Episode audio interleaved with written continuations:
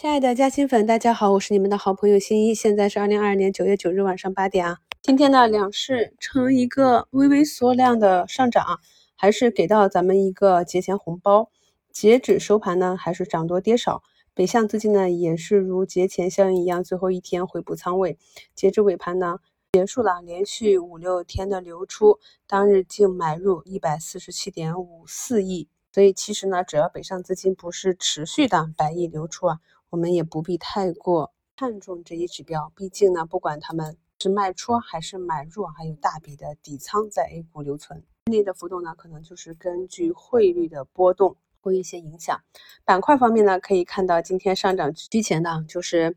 在近一个月里跟大家去分析的，一啊，估值已经到了相对历史底部的医疗啊、医药这些板块，再配合盘前的利好，虽然呢，我过去给大家分析过啊，这个集采。对医疗服务类的影响并不大，反而是一个利好。但是呢，当企业的业绩没有表现出来，股价最终没有走出来之前，市场存疑也是很正常的。今天上涨排名靠前的就是牙科医疗、医疗服务、医美概念、眼科医疗、民营医院、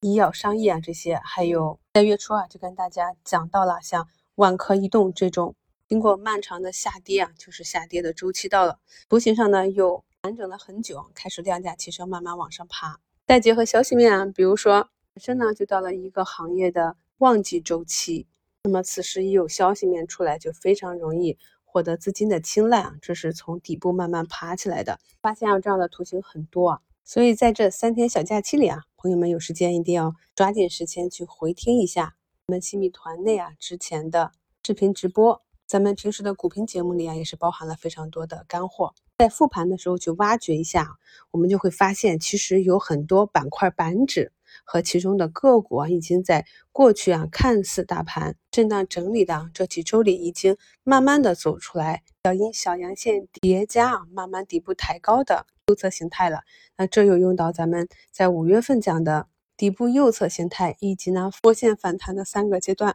小假期的时候我也会去做一个全面的复盘，在下周一给大家更新到一周展望里。好了，底部的我们再来看一下今天下跌排名的这几个板块，比如说像光伏里的 TOPCon 电池、钙钛矿电池、HGT 电池这些，我们可以看到经过了一波猛烈的估值修复的上涨行情，他们的板块指数呢？调整的幅度也比较大，伴随着短期的超跌啊，前几日啊，光伏也是有反抽的。我们可以看到，在这里面有一些个股呢，仍然能够顽强的走出新高，比如说英杰电器啊，昨天还创出新高。但是像其他的这些新型电池，它们的板指啊，在反抽反弹了三天之后，遇到了上方的均线就反身向下了。那么这个时候，我们就要防止他们在做一个头肩顶，这样就确立了整个板块是开启了向下的路。下坡的路，朋友们一定要清楚啊，在上坡的路上去做什么样的预期，在下坡的路上只能做反抽。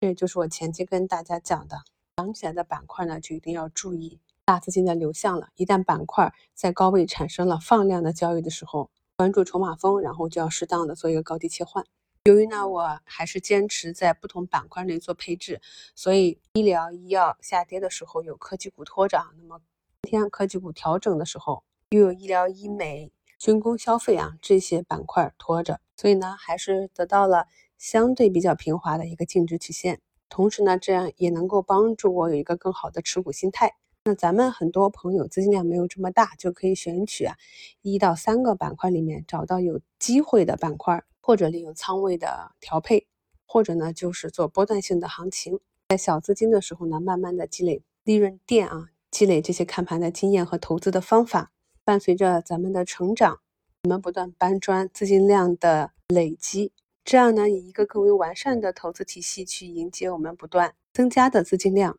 也就是当我们技术还不成熟的时候，我们用少量的资金去积累经验，了解市场，适应市场，为长远的投资之路做准备。这个小假期没有直播啊，咱们本月的直播计划放到月末的两周。祝亲爱的朋友们中秋假期快乐，阖家健康美满。